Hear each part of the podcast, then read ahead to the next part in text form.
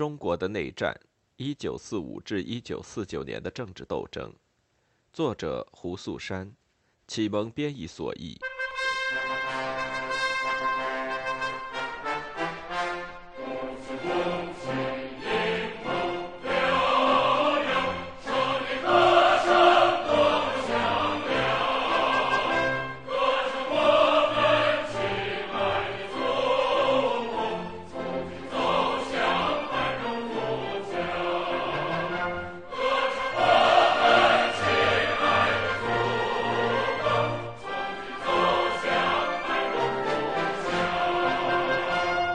四六至一九四七年进犯的国民党军队占领了一些地区，在那些失陷地区，农民害怕的和干部担心的一切变成为现实。而这些地区就是延安广播电台所报道的，通过重新分配土地动员农民最卓有成效的地区。在抗日战争时期，就像前面所提到的，中央和地方的党的指示。总是要求在直接受敌人威胁的地区减小减租政策的力度，将阶级摩擦最小化。在前面平分土地这一节已经讲到，长时间的这种做法很大程度上成了干部担忧的原因。他们担心是否能同时开展土改、游击战和后方服务工作。然而，在一九四六至一九四七年，军事相对安全的状态被放弃了。这一变化反映了两个时期在本质上的差异。在抗日战争时期，减租斗争成为不断扩大根据地、巩固党的力量的一种手段。在一九四六年，几乎所有这样的地区成为政府主力军攻击的目标。在一个又一个地区被进犯的国民党军队攻克后，与阶级斗争密切相关的军事安全状态突然间不存在了。在很多这样的地区，与统治阶级的斗争已经被发动起来。在一些地区，他已经至少进行了两年。重新与阶级敌人组成统一战线对抗进犯的敌人，这一选择对共产党来说已经不复存在。一般情况下，几乎不能指望地主和斗争对象与共产党并肩作战，甚至连战斗中保持中立都是奢望。共产党已经在内部创造了他们自己的敌人，所以随着内战的发展，他们没有什么选择，只能随着内战的发展而一举消除它的影响。这就是为什么土改运动在一九四六至一九四七年间迅速深化，以及毛泽东命令不管战事有多繁忙，党的干部必须坚决彻底地解决土地问题的原因所在。但是。共产党领导没有区分开已经实行土改地区军事安全的丧失和未实行土改地区军事安全的丧失。在这两种情况下，土改的代价都很大，造成了社会混乱、互相报复和平民伤亡。考虑到战争局势发生了转变和国民党1946年攻势出人意料的凶猛，土改在前一个地区造成的后果是不可避免的。这里还没有提到一手拿枪、一手分地口号下进行土改的不安全地区。下面的内容指的是两种情况下的土改：一则陈述主要来自非共产党员的上海记者对苏北局势的报道；还有一则主要基于冀鲁豫地区的党内报道，以及在一九四七年初访问该地区的杰克贝尔登的见闻。首先，让我们看看江苏的故事。到一九四六年初，该地区有二十九个县完全在共产党手中。中央政府投入了约十五万人的兵力，将共产党赶出苏北。攻势开始于一九四六年七月，从长江向北，从津浦铁路向东推进。政府军向东移动，渗透到了将共区一分为二的大运河沿线的县镇。到第二年春天，他们已经夺回了苏北所有的县镇。虽然政府占领了运河沿岸的主要城镇，但是共产党游击队员在继续扰乱政府在大运河和铁路之间的交通系统，而且运河的大片领域依旧在共产党手中。一位作者提到，共产党在苏北地区的地位，在一九四六至四七年和在抗日战争期间有一些差别。国民党军队不比日本和汉奸的兵力强大，而共产党军队无论是常规军还是地方军，比起抗日战争时期，在组织、训练、经验上都增强了不少。第二，日本人由于兵力更胜一筹，不但能够占领大的中心城市，也能占领环绕着他们的区域和小的城镇。相比之下，政府军在农村无法自由地从一个点移到另一个点。最后，共产党需要相当时间发展实力，发动对日本的反击。但是在国民党进攻开始的一年内，新四军就开始收复失地。构成共产党新的力量基础的，据说得益于人们政治觉悟的提高。这应该归功于多年的政治训练，彻底粉碎了保甲系统，在村里确立了经选举产生的政权，还得归功于土改。然而，政府的胜利使得所有的县的行政部门有可能在国民党的控制下重建，当地的国民党管理和行政人员有可能重新回到原来的旧的管辖区，一些之前逃离的地主和商人可能返回并重新恢复原来的方式生活。政府重新回到苏北的行动在一九四七年春达到最高峰，持续了大约一年，在那段时间。可以说，因为忽视了南京发布的指导他们在光复区行动的命令和法令，当地官员和他们的地主盟友中了共产党的圈套。在一九四七年初，一个上海记者的视察团花了九天游览了南通、海门、如皋和东台，返回的时候写了严峻的报告：离镇子只有一两里开外的路就不安全，共产党已经开始发动大规模的战斗。他们能够迅速移动，避开敌人的主力，要归功于他们政治活动的成果。假如政治活动被认为是共产党随机应变的源头，它也被认为是国民党无能的关键原因。大公报聚焦于土地问题，称它引起了农村地区的很深的裂痕。在共产党统治的地方，分了地，斗了富人，甚至一些中产阶级的日子也被弄得不好过。但是。在中央政府统治的地方，在他最近收复的地方，根本没有土地政策，很多人也不满意。文章得出结论，在与共产党的斗争中，似乎政府的唯一目的是重新取得统治权，对其他的都不闻不问。一份国民党监管的报纸说得更直接，申报称，由于各个层面的不健康。苏北当地国民党行政机器无法顺利运转，县和村行政机构掌握在坏人手里，人们的生活很悲惨。他们要交各种各样沉重的税收，劣绅和其他地痞利用形式勒索和压迫他们。这些正在苏北发生的情形，是当地官员伙同返回的地主进行的有组织的勒索和报复。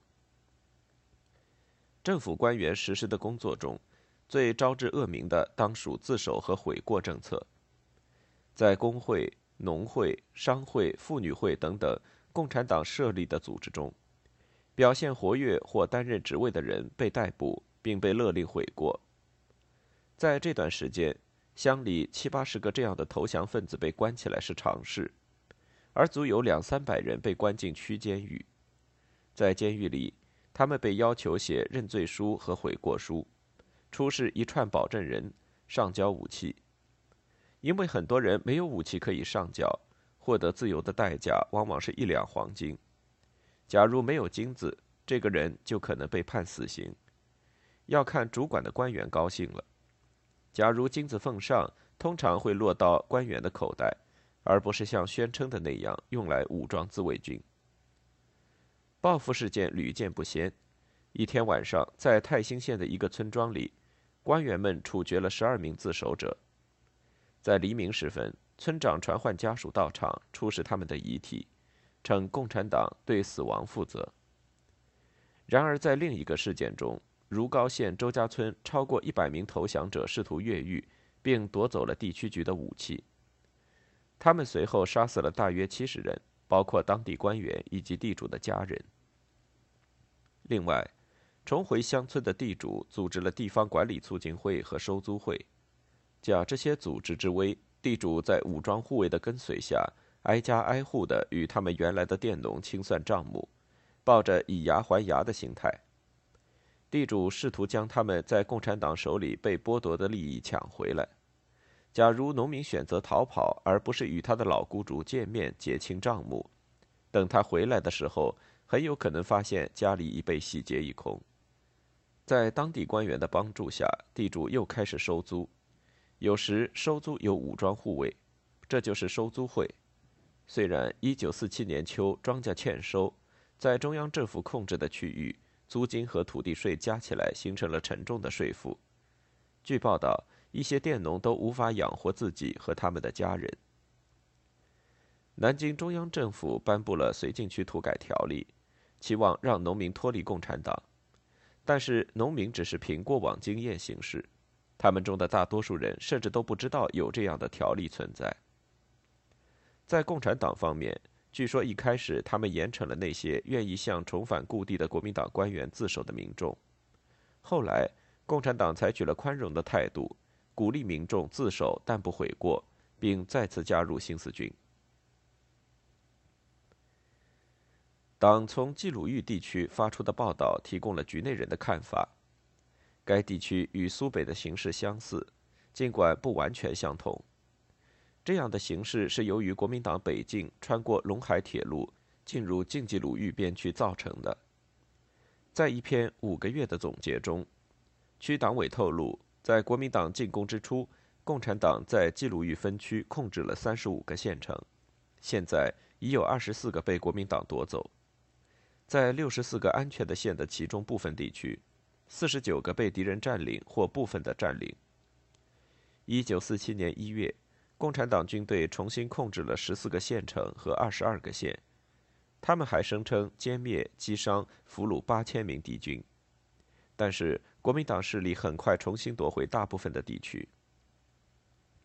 当地党组织充满了悲观情绪，有很多人由此认为，共产党在分区内的根据地实际已经被彻底摧毁。十一月，党委竭力振作大家已经普遍低落的士气。他们称，常规军和民兵部队并没有损失，而敌方在边区损失了八个旅。由于将百分之八十和九十的国民党军队都投入了前线作战，因此蒋介石已经没有补充的来源。只要我们保持昂扬的精神，继续摧毁进犯我们领地的蒋军，党委宣布，那么我们不但能止住敌人的攻势，还能从防御转向反攻，并收复我们所有的失地。士气低落，从表面看有三个原因：第一，政府广获战果。第二，敌人的战术出人意料。党委写道：“一开始他以为政府的军队不会穿过陇海线的北部，但是他们偏偏这样做了。开始预测能够通过一两场战斗打败敌人，但是局势却不是这样发展。共产党军队撤退。事实上，原来撤退计划是暂时行为，但是几个月以后，敌人依旧占领着这片土地。因为这样，党委在十一月写道。”我们必须修改我们的计划，现在必须为长期游击战做准备。这就导致了第三个问题：在发展游击战的过程中，最让干部们担心的是抗日战争和反对蒋介石的战争的区别。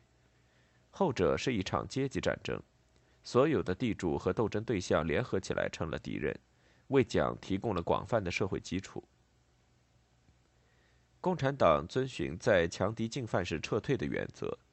随着大部队撤退的，还有大多数民兵队伍、党的干部和他们的家人。比如，一九四六年八月，在第三分区和第四分区失守前，七八千人从这里撤退。这一生存策略对共产党最初取得的胜利是至关重要的，但是用这种方式保存他们的主要兵力的代价是沉重的。在理想的情况下。作为游击战战术之一的撤退，包括疏散当地人口以及军事和政治机构，目的是保存人们的生命和粮食储备。但是在一九四六年，国民政府出人意料地挺进该区域，广大乡村还没有准备好，就常要突然转入游击战状态，结果是干部和防卫队走了，手无寸铁的农民付出了生命代价，而三分之一秋收的粮食成了敌人的战利品。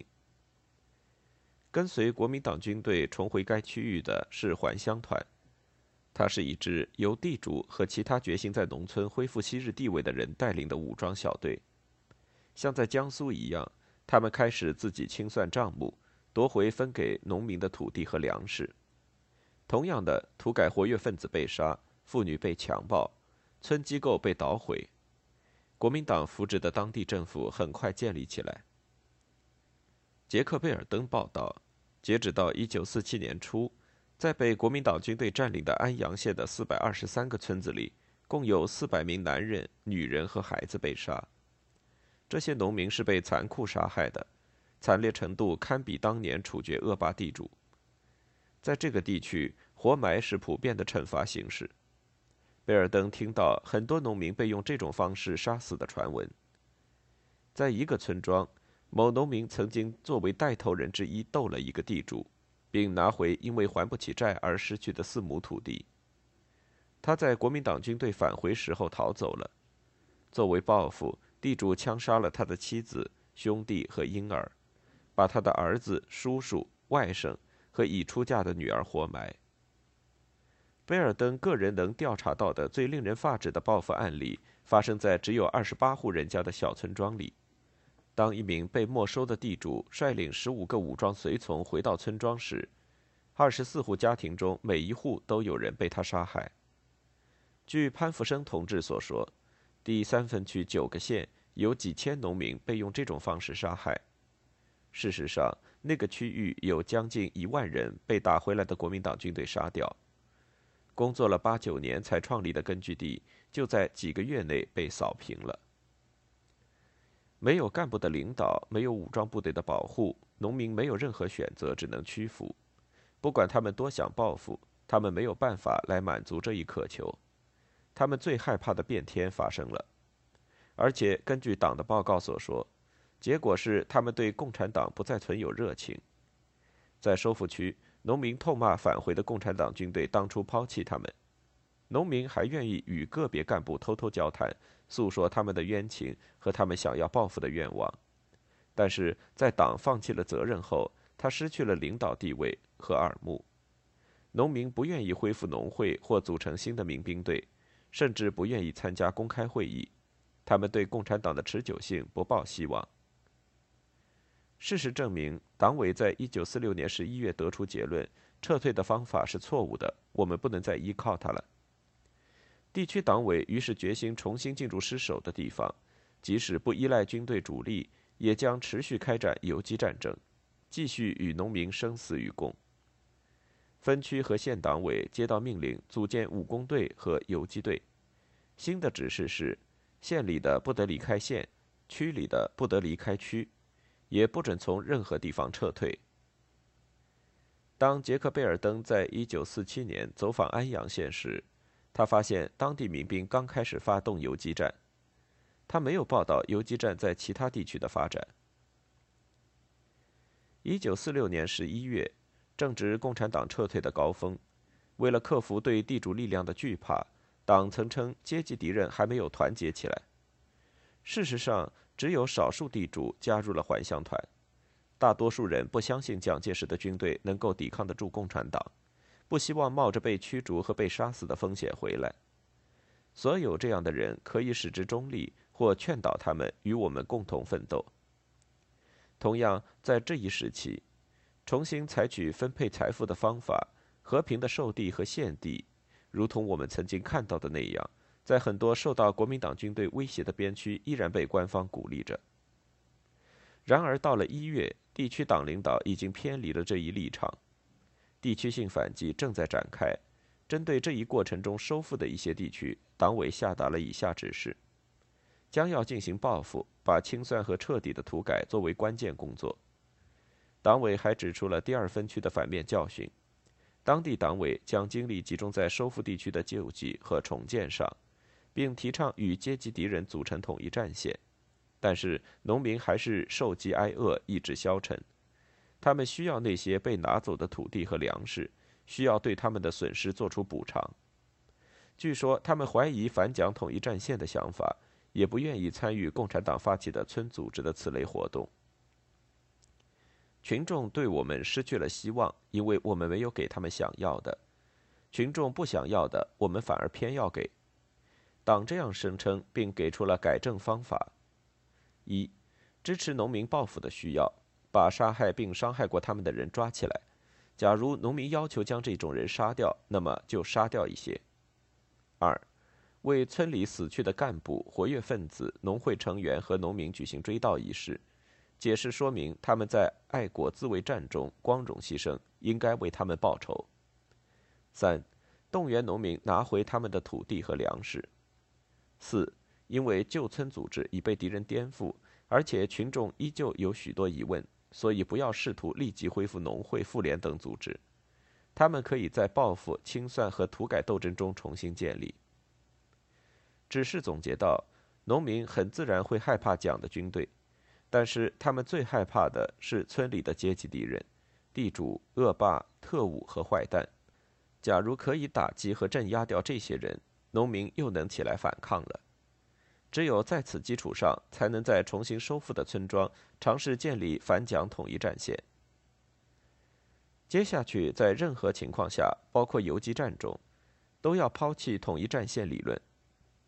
至一九四七年五月。区党领导已经这么做了，游击战不再是武装兵力对抗武装兵力，在村庄里，这是农民和他们的敌人间的斗争。